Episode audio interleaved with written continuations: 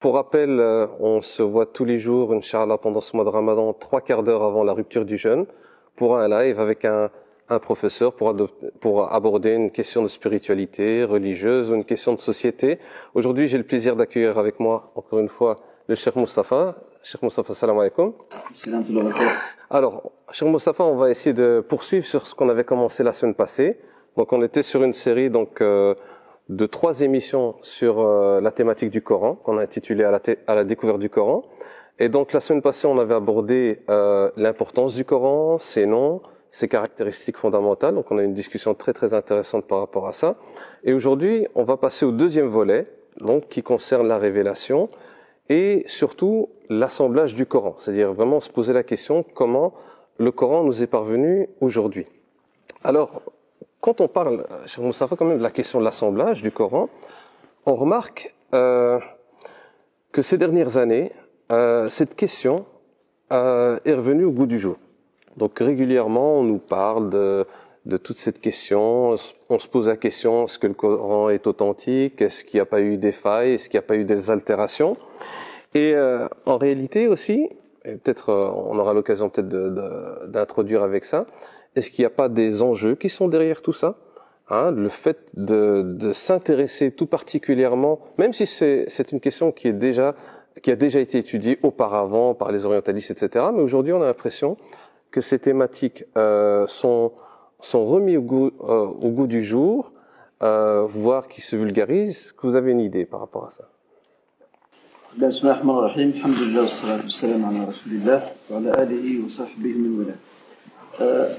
Pour commencer, je dirais avant tout que cette question euh, liée à l'assemblage du Coran, elle n'a pas seulement été étudiée par les orientalistes. Elle a déjà été étudiée au, déjà au préalable par nombre de, de, de savants musulmans, euh, toutes régions euh, et toutes écoles confondues, qui se sont intéressés à cette question. Le problème, il est où? Le problème est que euh, lorsque les orientalistes arrivent, et nous en avons touché un mot lors de notre mmh. précédente, précédente émission, oui que, que la démarche orientaliste n'est pas très neutre. Elle est, on peut aussi se poser des questions quant aux méthodes également investiguées et qui sont utilisées pour approcher ces questions-là. On voit qu'il y a un agenda derrière très clair. Sans, on n'a pas besoin d'être complotiste pour ça. Mmh. Il y a un agenda derrière. C'est qu'il faut discréditer cette source importante qu'ils ont essayé de faire avec la, la tradition prophétique et ils s'intéressent davantage aussi au Saint-Coran. C'est une chose. Deuxièmement, le problème, c'est le problème avec cette avec ce regard d'intérêt pour euh, la version orientaliste, en tout cas pour la, pour la, question de l'assemblage du Coran et la lecture orientaliste qui, qui en est faite, euh, il y a ici deux problèmes. Le premier problème, c'est que lorsqu'on on, observe la, la, lecture orientaliste de l'assemblage du Coran, on voit que cette lecture-là, dès le début, elle jette un discrédit sur, je vais, je vais appeler ça la version musulmane. Mm-hmm. Parce que pour eux, la version musulmane est partisane. D'accord Ça, c'est une chose. Mais en réalité, la vraie question qu'il faut se poser, c'est pas de savoir qui est partisan et qui est opposant. C'est de s'intéresser à la méthode. Oui. Sur base de quelle méthode l'historicité de l'assemblage du Coran a été menée? C'est ça la vraie question. Et c'est là qu'on trouve un problème, parce que tantôt, euh, nous aurons des figures de l'orientalisme qui vont, euh, qui vont, qui vont jeter euh, à l'anathème la tradition prophétique, mais ils ne vont pas se gêner au même moment, c'est ça qui est un peu bizarre, ils ne vont pas se gêner au même moment d'utiliser euh, des fausses sources, des sources non crédibles qui sont présentes chez nous. Et, les sources musulmanes n'ont pas de mal, de mal à le. Ils n'ont pas une fiabilité, c'est ça? Au niveau de, la fiabilité, parce qu'elles sont citées à titre. Ils les utilisent malgré l'absence totale de fiabilité, mais ça ne les dérange pas. Donc il y a, il y a un deux poids deux mesures par rapport à ça. Euh, ça c'est une chose. L'autre chose aussi qu'il faudrait souligner par rapport à, à, à l'assemblage du Coran, c'est qu'on cherche aussi, on, on, y reviendra certainement, c'est que de manière générale, et je ne dis pas tous les orientalistes de nouveau, nous on reste juste, c'est important. Euh, de manière générale, l'orientalisme aussi cherche ce qu'on appelle des occurrences. Tu vois des occurrences, à savoir euh, des faits fortuits qui se sont produits et on veut, on veut les dresser en exemple pour prouver qu'il y a une contradiction euh, dans la façon dont l'assemblage du Coran a été mené.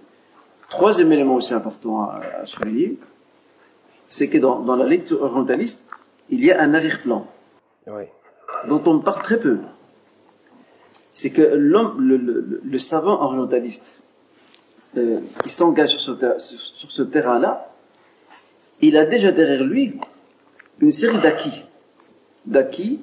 D'acquis ou d'idées préconçues Non, attention, d'acquis. D'acquis, pour lui, c'est des vérités. par rapport aux Écritures saintes. Par rapport à la Bible. Ah. Il y a tout un travail qui a été fait déjà là-dessus. Et même les pères de l'Église, euh, encore aujourd'hui, il y a pas mal d'ouvrages qui, qui, sont, qui sont disponibles, hein, qu'on peut, c'est pas un secret, qu'on peut, qu'on peut consulter facilement, même en français, et qui, où les pères de l'Église reconnaissent qu'effectivement, il y a eu des retouches sur, sur les ah. textes. un autre exemple aussi. Euh, l'auteur de, de, de, de, ce fameux ouvrage qui s'appelait, euh, qui a fait beaucoup parler de lui en, en son temps, euh, l'affaire Jésus. D'accord. L'affaire Jésus, il faut que l'auteur me revienne. L'auteur très connu, il a fait pas mal d'émissions sur l'histoire. Euh, alors le nom m'échappe. Quoi qu'il en soit, bah, dans, dans l'affaire Jésus, l'auteur de cet ouvrage, qui est un Français, lui c'est un catholique convaincu. Il est très critique envers euh, l'autorité doctrinale de l'Église. Et en même temps, quiconque lit, je renvoie d'ailleurs nos auditrices et auditeurs euh, vers ce livre, dans la première partie de son ouvrage, alors qu'il est catholique, hein, il évoque toutes les problématiques liées à la transcription donc de, des évangiles de, Saint Luc, Matthieu, Jean, etc. Donc il reconnaît qu'il y a des problèmes. Il reconnaît clairement qu'il y a des problèmes. Mais en fait, pour finir, on, les accepte par défaut, parce qu'on n'a pas autre chose. Eh bien, nombre d'orientalistes viennent avec cette culture-là. Cette culture euh, critique euh, envers, euh, qui a déjà été construite, qui a déjà été affinée contre les, Écritures saintes, que ces critiques soient des critiques partisanes ou opposantes. Quand je dis partisanes, c'est-à-dire qui émanent des pères de l'Église, qui reconnaissent, bon gré mal gré, qu'il y a un problème, ou qu'elles soient opposantes. surtout des sociologues français, allemands, beaucoup, beaucoup de, de la part des Allemands, euh, qui ont mené tout un travail de critique historique euh, sur, sur, sur le texte biblique. En fait, et, et ainsi, le, le, le, savant orientaliste arrive sur la question du Coran avec déjà ses acquis et ses, entre guillemets, ses certitudes. Et il va, pour reprendre l'expression de Edward Said dans son livre sur l'orientalisme, il va les projeter sur le Coran. Okay.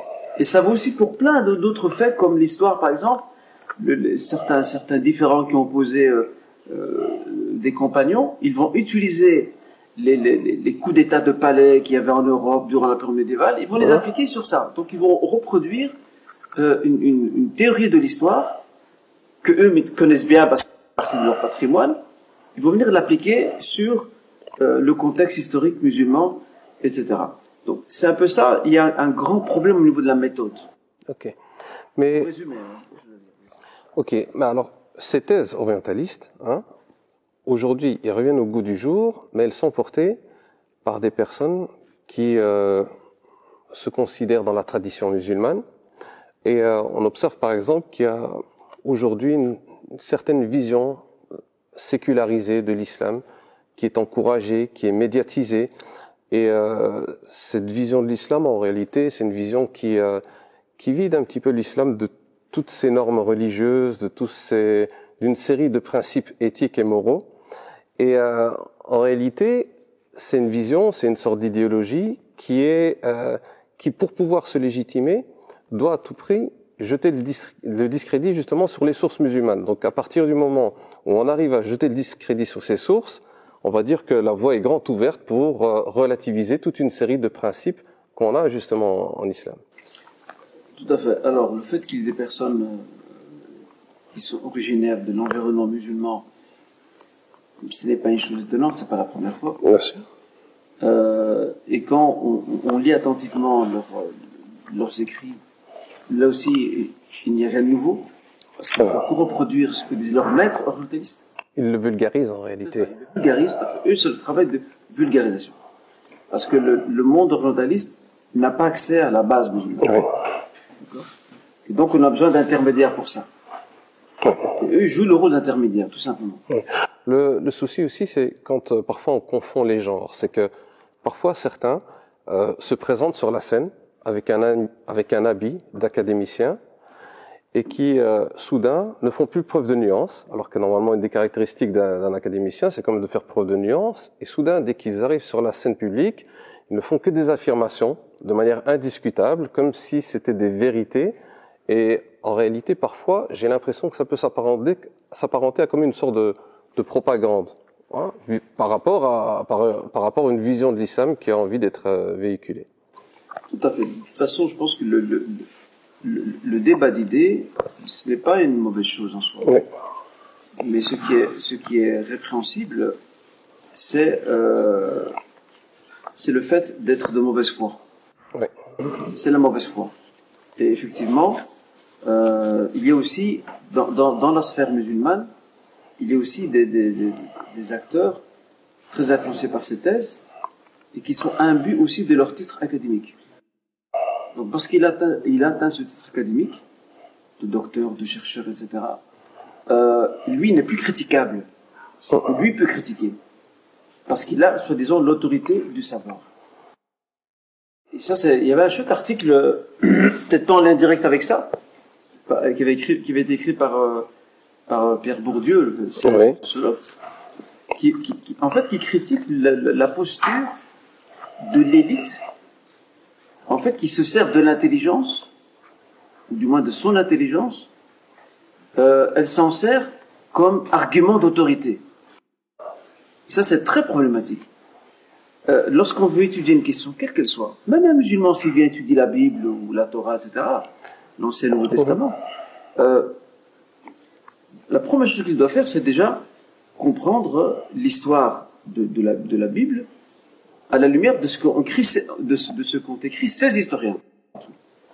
Une fois que tu as maîtrisé ce domaine-là, tu peux après apporter ton point de vue. Tu es d'accord ou tu n'es pas d'accord. Eux, c'est pas, ce n'est pas, ce n'est pas ce qu'ils font avec le Saint-Coran ou même avec la tradition C'est que, ils, ils, arrivent, ils bafouent toutes les règles méthodologiques qui ont été établies dans, dans, dans, les sciences, dans les sciences islamiques, ils les bafouent toutes. En fait, ils les manipulent à leur guise pour arriver à un même résultat. Et autre chose, euh, tu as tout à fait raison de parler d'affirmations qui sont plutôt des allégations. on sait, toute, toute allégation, c'est un semblant d'affirmation qui demande d'être vérifié.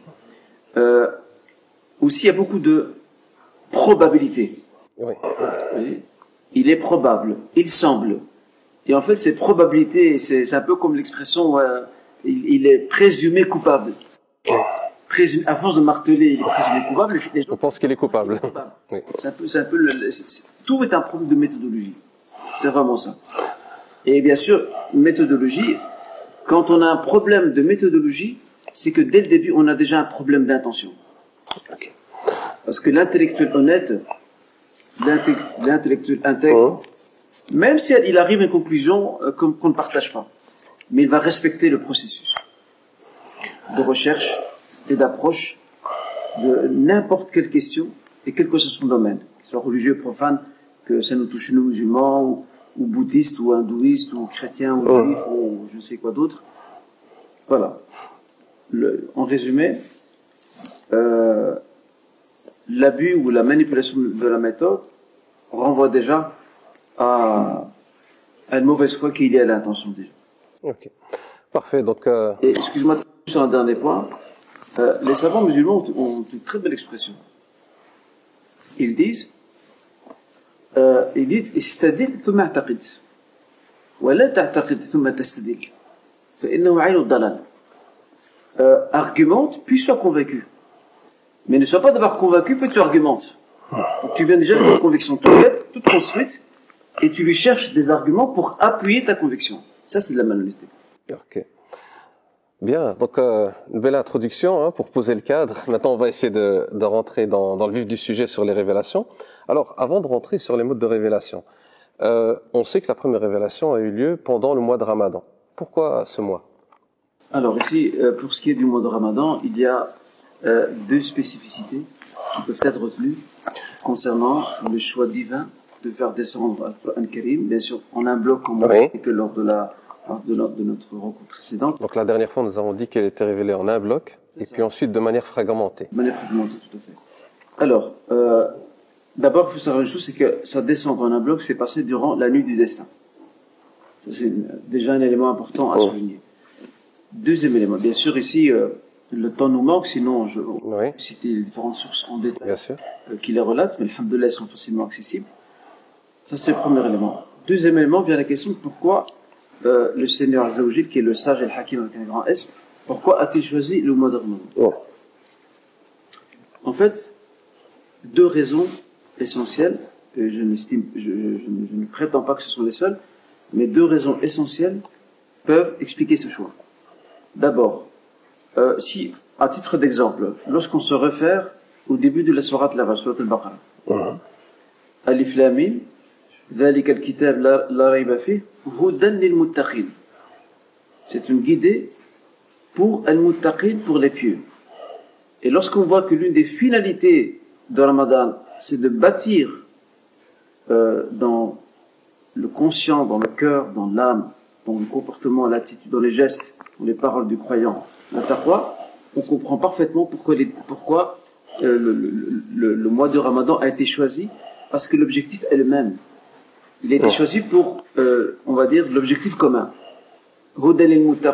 Ouais. guidé pour les gens pieux, et Ya ayyuhalladhina amanu kutiba alaykum as-siyam kama kutiba ala min qablikum la'allakum tattaqun. On vous les croyants, il vous a été prescrit de jeûner comme il était prescrit aux commun- aux communautés d'avant vous, ainsi donc atteindrez-vous le stade de la piété. Donc au niveau des objectifs, ils, ils se, ils se- ils se- ils se rejoignent. La deuxième raison aussi essentielle, c'est que euh, le mois de Ramadan, c'est le mois de l'adoration, au sens large du terme. Et le Coran Karim regorge de versets qui parlent de cette adoration dans son sens, dans son sens le plus large aussi. Le Coran parle de dhikr, il parle de dua, il parle de prière, il parle de, de zakat, et sadaqa, il parle de siyam. Et tous ces actes adoratoires qui, qui nourrissent la foi et la piété du croyant, tous ces actes adoratoires se retrouvent tous pendant le mois de Ramadan. Donc, la concordance est parfaite, le cadre est, est- est très bien établi pour que ce livre puisse descendre durant cette période afin d'atteindre ces objectifs. Alors, euh, le fait aussi que, que Allah subhanahu wa ta'ala ait choisi de révéler le Coran de manière fragmentée. Est-ce qu'il n'y a pas une sagesse derrière tout ça? Bah, bien sûr qu'il y a une sagesse dans le sens où euh, le Coran ne peut pas descendre. euh, Parce que les livres antérieurs ont été révélés en, en bloc. oui, le- pour, pour ce qui est du Saint-Coran, n'oublions pas que l'un des rôles du, du Saint-Coran, c'est d'éduquer. D'éduquer une communauté naissante. Euh, si, si- je ne dis pas que, euh, je ne connais pas dans les plans divins, mais je ne dis pas que si le Coran descend en un bloc, son rôle ne sera pas joué. Il n'aura pas le même impact. Parce que quand les versets descendent euh, face à des circonstances particulières, ou euh, parce que le, une chose importante à souligner, c'est que les versets, lorsqu'ils descendent, ils ne descendent pas toujours, c'est une idée reçue chez pas mal de musulmans, les versets coraniques ne descendent pas toujours suite à une circonstance qui s'est présentée. Les versets coraniques peuvent descendre sans circonstance. C'est un enseignement révélé. Mais dans l'absolu, ce que l'on retient de cette descente, de cette descente fra- fragmentée, c'est qu'elle a éduqué la communauté et en même temps c'est une facilité. Parce que s'ils reçoivent, s'ils reçoivent tout d'un trait, cela pourrait être pour eux très contraignant. Et le fait de, de, de, de veiller à ce qu'il y ait une progressivité, il y a de l'éducation, il y a de l'assimilation et il y a de la progression. Ah, En réalité, ça, c'est, on pourrait dire que c'est une sorte de, de pédagogie divine. Est-ce qu'on pourrait nous-mêmes s'en inspirer avec, euh, avec nos enfants, avec nos jeunes, avec euh, notre communauté en termes éducatifs? Bien sûr. Parce que de toute façon, Aller de manière progressive Tout à fait. L'une des lois, des lois universelles immuables de notre Créateur, c'est la progressivité. C'est pas seulement, ce n'est pas seulement par rapport au Coran. La création des cieux de la terre, de l'univers, c'est fait par étapes. Euh, les nations, lorsqu'elles se construisent, c'est par étapes. Un, individu- un individu, lorsqu'il naît, il sort, il sort du ventre de sa mère, il ne devient pas adulte du jour au lendemain. Il passe par différentes étapes. L'instruction, lorsqu'on lorsqu'on se met à l'école pour apprendre, on passe par des étapes. On est en maternelle, primaire, secondaire, universitaire, et peut-être passe à un autre niveau. Euh, et ça vaut pour tous les domaines de la vie. C'est la même chose pour quelqu'un qui, qui redécouvre, on va dire, l'islam, d'aller aussi étape par étape, tout doucement avec eux. Tout à fait. Et une des erreurs qui peut être réalisée parfois, c'est de vouloir euh, tout transmettre en une fois, et puis à la fin, on lâche tout. Exactement. Ça, c'est l'une des grandes problématiques. Je pense aussi un peu la responsabilité euh, des acteurs religieux, des imams, euh, des professeurs de religion islamique, de ne pas insister euh, suffisamment sur la notion de progressivité quand quelqu'un revient vers le din ou même quand quelqu'un se convertit à l'islam. Ouais. On ne lui demande pas de tout faire euh, d'un trait. Il faut lui donner le temps de progresser étape par étape. Comme ça, comme ça s'est fait au début euh, avec la première communauté qu'a éduqué le prophète Mohammed. Alors, euh, on va venir maintenant sur la révélation. De quelle quels étaient les différents modes de révélation? C'est-à-dire de quelle manière est-ce que le prophète recevait justement ces différents versets? Est-ce que vous pouvez partager avec nous quelques, quelques récits qui sont liés à ça? Alors, euh, pour ce qui est de la, la façon dont, dont, le, dont le Saint-Coran euh, a été euh, transmis au prophète Mohammed, il y a différents canaux. Et ces canaux, nous retrouvons leur réputation et dans le Saint-Coran lui-même, et même dans la tradition prophétique. Dans les deux. Je vais les citer Premier canal, c'est le rêve, le songe. Et là-dessus, nous avons hein, ce premier hadith qui se trouve dans Sahih Bukhari, dans lequel le prophète sallam euh, informe, ou plutôt Aïcha, pardon, informe de ce qu'elle a appris du messager. Euh, elle dit أول ما بدأ به من الوحي ou plutôt أول ما بدأ به من الوحي min al-ru'ya, à savoir que la révélation a commencé pour le prophète sallam par le songe. Et comment ça se, comment ça se présentait? Ça se présentait comme, comme un, jour naissant. C'est comme ça que ça a commencé. C'est le premier canal, par le songe. Le deuxième canal, c'est euh, qu'Allah s'adresse à son messager à travers un voile. Et ça, nous avons le récit dans Sahih Muslim et dans d'autres, euh, du, voyage nocturne et de l'ascension du prophète, où le prophète, lorsqu'il arrive au, septième ciel, euh, Rabbul Alamin s'adresse à lui, mais le prophète ne le voit pas. S'adresse à lui, il y avait un hijab. Est-ce qu'il confirme ça aussi? Euh, c'est le verset 151 de Surat, al-Shur. « أن يكلمه الله إلا وحيا أو من وراء حجاب Très important. Il ne revient pas à un individu de se voir, d'être, d'être, comment dirais-je, de se voir adresser euh, une parole par le Seigneur, si ce n'est par quoi Par la révélation. أو من وراء حجاب أو يرسل رسولا فيوحي إليه بإذن ما يشاء ou Troisième, troisième mode, que Dieu envoie un messager. Le messager, c'est qui? C'est l'ange. C'est Jibril salam, qui a été le même messager pour tous les prophètes et messagers qui ont précédé Mohammed sallam, tous. Donc on a ici, premièrement, on a le rêve, le songe. On a deuxièmement, euh, on a le, le, derrière le voile. Et on a troisièmement, l'envoi de Jibril salam. Ce sont les trois principaux modes de transmission de la révélation auprès du prophète. Il y en a qui citent d'autres, mais ça, je, vais certainement y revenir, ou bien je peux en parler maintenant. Euh, et c'est en lien avec euh, un point aussi euh, que nous avons déjà discuté, cette fameuse prétention que, ce n'était que de que le prophète avait des crises épileptiques, que c'était du délire. D'abord, la question de la révélation, elle a eu des effets sur le prophète lui-même, au moment où il la recevait. Parmi les effets, c'est que on entendait un bruit comme un bruit d'abeille. Ça, nous avons des témoignages de compagnons qui vont dans ce sens. En fait, ce bruit d'abeille, euh, c'est l'un des modes de la révélation où le prophète sallam entend comme un bruit de euh, salsa ou jaras. C'est comme le bruit d'une sorte, sorte, de cloche. Le bruit, le bruit, il est grinçant. Et en fait, ça confirme exactement ce que, ce que disent ses compagnons qui disent on a entendu un bruit comme un bruit d'abeille. Euh, aussi, la sueur sur le front. En fait, sueur énormément, parce que c'est lourd. Au, même moment, son corps devient très lourd. D'ailleurs, euh, le compagnon euh, Zayd ibn Thabit avait un jour sa cuisse sous celle du messager, et au moment où le prophète reçoit la révélation, il a senti un poids sur, sur sa cuisse lorsque le prophète aussi était sur sa chamelle. La chamelle a failli s'écrouler. Et c'est un moment où il recevait la révélation. Euh, et aussi un autre mot de révélation qui est transmis, c'est lorsqu'Allah insuffle directement dans le cœur et la conscience du prophète sans passer par des intermédiaires. Donc euh, la révélation. Des versets. Ok. Alors, euh, quand... Pour, pour Oui. terminer sur la, la, la, la fameuse évocation de crise d'épilepsie, Oui. Déjà, ce qui est assez étonnant, c'est que euh, crise d'épilepsie, s'il avait existé, les premiers à la relever, c'est les païens. Ah.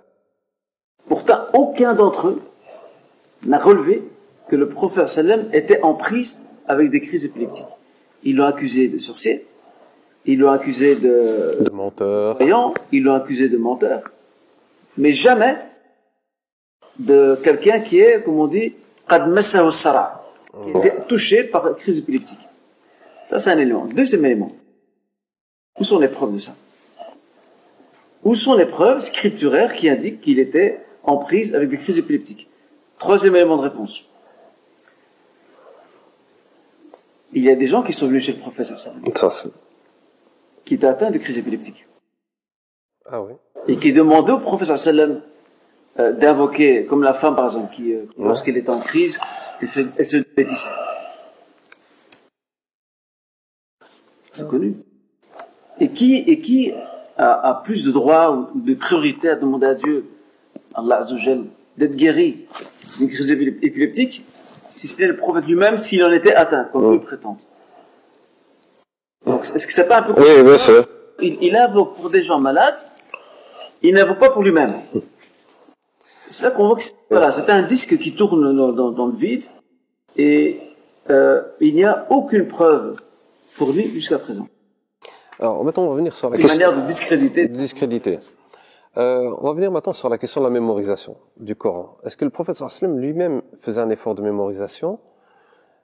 Les compagnons, est-ce qu'il y avait une transcription aussi écrite à ce moment-là, à l'époque du prophète du Coran? Donc là, déjà la mémorisation du, du prophète celle des compagnons et la transcription écrite. Il faut savoir que la première, première base importante à retenir, euh,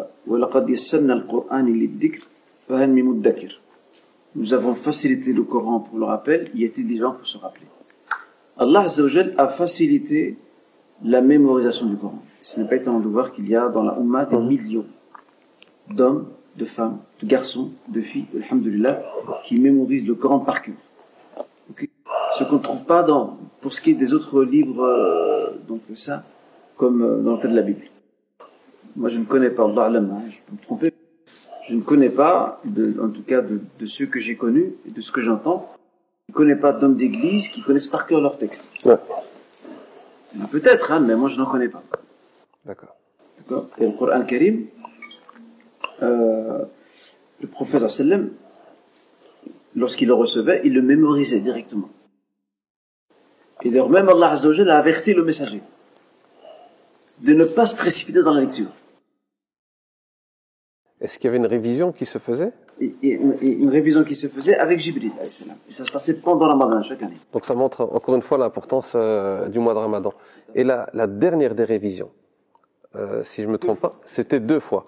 Et donc là, on peut dire que le texte du Coran se fixe. Parce que c'est vrai que même durant la vie du prophète sallam, il y a eu des, parfois des, des versets qui ont été abrogés, mais abrogés dans le sens où il ne fallait plus les réciter du tout. Donc on peut dire que les, la dernière euh, révision, c'était l'ultime révision, on va dire. C'est ça. En fait, la dernière révision, ce n'est pas seulement une révision de mémoire, c'est aussi une révision euh, de, de, de ces prescriptions, de ce qui est abrogé, de ce qui reste, de ce qui ne reste plus. Ok. Et il y a des compagnons, il y a des compagnons qui ont assisté à la dernière, ce qu'on appelle al-ard al-akhira. Et d'autres qui n'ont pas assisté. Et qui continuent à réciter des Des versets versets qui avaient été abrogés, qui ne sont plus là. et qui n'étaient pas au courant. Donc ce n'est que plus tard. Tout à fait. Euh, on souligne aussi, par exemple, et ça, ça, je pense c'est intéressant de, de le rappeler, que on dit souvent que le compagnon Khalid ibn al-Walid avait des difficultés dans la récitation du Coran. Donc ça, c'est c'est quand même assez intéressant de montrer comme que des grands compagnons, hein, surtout nous, on est dans un contexte en Belgique où, où les gens ne sont pas arabophones de naissance, ils ont des difficultés, mais ce n'est pas, entre guillemets, ce n'est pas une tare de ne pas, au contraire. Encore aujourd'hui, hein, il y a des, des personnes ouais. arabophones, parfaitement arabophones euh, en terre d'islam, qui éprouvent des difficultés à mé- à mémoriser le Coran. Mais ça, c'est quelque chose d'intrinsèque, c'est pas lié au livre lui-même. Voilà. Ça, c'est parce qu'on a, sinon, on contredit la règle elle-même. On va se contredire, non. c'est, c'est, c'est, ce sont des éléments qui sont intrinsèques, qui sont propres à la personne elle-même. Et euh, tu avais touché un, un, point par rapport à, ou bien tu, tu vas y venir par rapport Oui. aux compagnons qui ont, qui ont mémorisé le Coran Karim. Oui.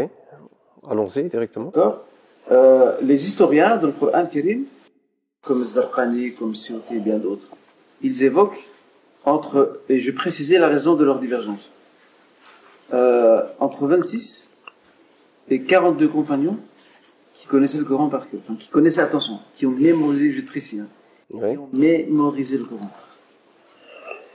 Euh, c'est intéressant de voir euh, cette fluctuation dans les chiffres. Parce qu'il faut savoir que les compagnons n'étaient pas tous présents aux côtés du prophète tout le temps, tout moment. Mais ce sur quoi il y a un accord. Et là, nous avons un texte, un nas, un texte prophétique rapporté par le Bukhari. D'après le compagnon Anas ibn Malik. Il y a quatre compagnons, c'est les seuls. Il y a quatre compagnons qui ont mémorisé Al-Qur'an Karim du vivant du prophète. C'est Zayd ibn Thabit, c'est Mu'ad ibn Jabal, donc on a Zayd ibn Thabit, on a Mu'ad ibn Jabal, on a Ubay ibn Ka'b, et on a Abu Zid al-Ansari. Quatre. Tu vas me dire dans ce cas, mais on vient de citer qu'il y en a pas mal qui ont mémorisé le Coran. Ben, nombre d'entre eux vont mémoriser le Coran après la mort du prophète. Et on en veut, on, on- on en veut pour exemple Abdullah ibn Mas'ud. À la mort du prophète Abdullah ibn Mas'ud ne connaissait pas plus de 70 sourates. 70 sourates. Il va compléter son heft, sa mémorisation, après. Après la mort du prophète. Et c'est le cas pour la, la plupart des cas. Et donc, à la mort du prophète sallallahu alayhi wa sallam, le Coran n'était pas organisé, on va dire, sous forme de livre. Il était organisé de quelle manière alors? Il y avait, il faut savoir que les Arabes de l'époque, euh, avant d'arriver à ce point-là, euh, donc on est bien d'accord, hein, il y a quatre compagnons qui ont mémorisé de manière intégrale le Saint-Coran. On les a cités. Les autres compagnons, ils avaient deux spécificités. La première, c'est qu'ils n'avaient pas une mémorisation intégrale. Et la deuxième, très importante pour comprendre après l'histoire Ouais. de la population, c'est que ils avaient, ils avaient des, des fragments de mémorisation. Ça veut dire qu'ils avaient des Ouais. passages du Coran qu'ils mémorisaient, mais d'autres ils les avaient pas, ils sont chez l'autre. Pourquoi? Parce que lui, il était là ce jour-là. Il était présent, donc il a mémorisé ce passage. Il y a d'autres personnes qui ne connaissent pas. Il les avait pas à ce moment-là. Et ça, ça peut, ça peut nous aider à comprendre après toute l'histoire de la compilation du Saint-Coran, comment, on va y revenir certainement après, le compagnon qui va être chargé de faire ce travail-là, qui lui-même maîtrise le Coran, davantage de maîtrise, il va se mettre en contact avec tous ceux qui ont des, des fragments du Coran, que ce soit par écrit ou que ce soit euh, à l'oral. Alors, pour ce qui est des matériaux, les matériaux, il faut savoir que les Arabes, à l'époque, dans la péninsule arabique, une, une zone très désertique, les Arabes, dans leur majorité écrasante, étaient illettrés. Ils ne savaient ni lire ni écrire. Écrire, sa- savoir lire et écrire était un privilège à l'époque. Lorsqu'on a un peuple euh, essentiellement bédouin, qui vit au cœur de, l'Arabie, qui, euh, même s'il a une histoire, il n'a pas, de civilisation technique et moderne, moderne dans le sens du terme de, de l'époque, bien sûr, hein. comme les Byzantins et les Perses, par exemple. Eux avaient des civilisations avancées, comparées aux Arabes. Il est normal que les matériaux sur lesquels ils vont retranscrire ce qu'ils veulent retranscrire soient des matériaux très vétustes. Et encore aujourd'hui, il y a, je ne sais plus si c'était cette année ou l'an dernier, il a été retrouvé en Arabie, euh, des archéologues ont retrouvé sur des rochers des versets retranscrits. Et quand ils ont vu la retranscription de ces versets, ils ont compris que ce n'est pas une retranscription récente. Ils ont pu la dater? Je ne sais plus, franchement, je ne sais plus. C'est un article. Mais c'est vrai qu'il y a une série de, de, de gravures euh, de versets du Coran qu'on a retrouvées. Tout à fait. Et donc, à la lumière de la, de la, de, de- de- des versets, on voit que, que la, la- la transcription, elle est très primitive. Ça, c'est intéressant à, à, Oui. à comme leçon. Donc là, les matériaux qui vont être utilisés sont des matériaux très vétustes, parce qu'ils n'ont, pas de, ils, ils n'ont pas l'avantage des Byzantins, des Perses, par ça. Donc ce sera quoi? Ce sera tout simplement euh, des, des, omoplates, ce sera des, branches de palmier, ce sera des, des, peaux tannées de certaines baies sur lesquelles ils vont, ils vont essayer d'écrire, selon les moyens du bord. Et c'est ces petits morceaux-là, des pierres aussi, que certains gardent chez eux. Ils gardent chez eux. Euh, et bien sûr, avec le, le, le mouvement des, des, conquêtes musulmanes, les musulmans entrent en contact avec de grandes civilisations. Attention, lorsqu'ils entrent en contact avec ces civilisations, cela ne signifie, cela signifie pas qu'ils ne les connaissaient pas avant. Mais ils n'avaient pas le même rapport. Parce que le rapport qu'ils avaient avant, c'était un rapport essentiellement commercial et diplomatique. Un échange de, de, de on va dire... De services, de commerce. Oui. Mais là, ce sont des troupes musulmanes qui arrivent sur le sol des Byzantins et des Perses et qui entrent en contact directement avec la société, ce qui n'était pas le cas avant, et de manière durable. Donc il y a, il y a à ce moment-là, le, le, on va dire, l'écriture, le, les matériaux, tout ça va évoluer. Ok. Est-ce que des compagnons déjà de, du vivant du prophète sallam, est-ce qu'il y avait des compagnons qui avaient constitué un, un mushaf personnel? Bien sûr, mais Saoud avait son mushaf. Donc à l'époque du prophète sallam. Et... Mais de nouveau, euh, le, terme le terme mushaf, oui, si on peut préciser le terme, on en a parlé la semaine passée. Le terme mushaf pris dans ce contexte, il est très anachronique. Il est hors du temps, parce qu'à l'époque, on n'appelait pas ça mushaf. Le terme est venu après, euh, après la première compilation avec Abu Bakr. C'est là qu'on parle de mushaf, parce que là, on a affaire à des, à feuillets sur lesquels on regroupe, euh, on a compilé le Coran, qui a été confié après, enfin, que, que, Bakr a gardé, puis qu'il a transmis à Omar, puis c'est resté chez Hafsa, jusqu'à l'époque de, de, de. Euh, mais il y avait des copies, des copies personnelles, selon les matériaux qui étaient disponibles. Il y en avait. Karim, juste une remarque très importante, c'est que lorsque les historiens musulmans euh, citent dans leurs ouvrages et qui parlent de Mus'haf ibn Mas'ud, c'est, en langue arabe, on appelle ça mimbab et tajawuz. En fait, c'est par flexibilité. C'est pour juste nous faire... Par facilité, quoi. Voilà. Mais le terme Mus'haf en n'existait pas. Et, et, et, ses compagnons, donc ils avaient leur, on va dire leurs écrits de Coran, ils étaient envoyés dans d'autres contrées pour enseigner. C'est pour ça qu'ils avaient ce, ce mushaf aussi. Entre autres, oui. Entre autres, hein. C'est pas la seule chose, hein, la tradition prophétique, euh, les, les, les fatwas énoncés par le professeur Sallam, par Abu Bakr, par, par Omar, par Othman, par Ali, euh, leur a constitué euh, une, une, somme de savoir bah, qu'ils qu vont prendre avec eux et c'est là qu'on comprend aussi pourquoi certaines écoles juridiques sont nées avec un contexte bien particulier, avec une part de savoir. Ouais. Euh, elles ont une part de savoir et il leur manque une autre part de savoir, et vice-versa. Avec l'école malékite, Hanafite, euh, Shafii, c'est un peu différent parce qu'elle vient après, et surtout les deux, les, deux, les deux premières écoles qui naissent de deux grandes tendances du faire que sont Ahlul Ra'i et Ahlul Hadith, de l'opinion, de la réflexion rationnelle qui était en Irak, parce que l'Irak avait un autre contexte, et, euh, et les gens du hadith, ceux qui veulent rester fidèles au texte Mhm. au grand maximum, qui était entre autres euh, représenté par l'imam Malik, effectivement, des compagnons partaient avec une part de savoir. Une part de savoir, et pas tout le savoir.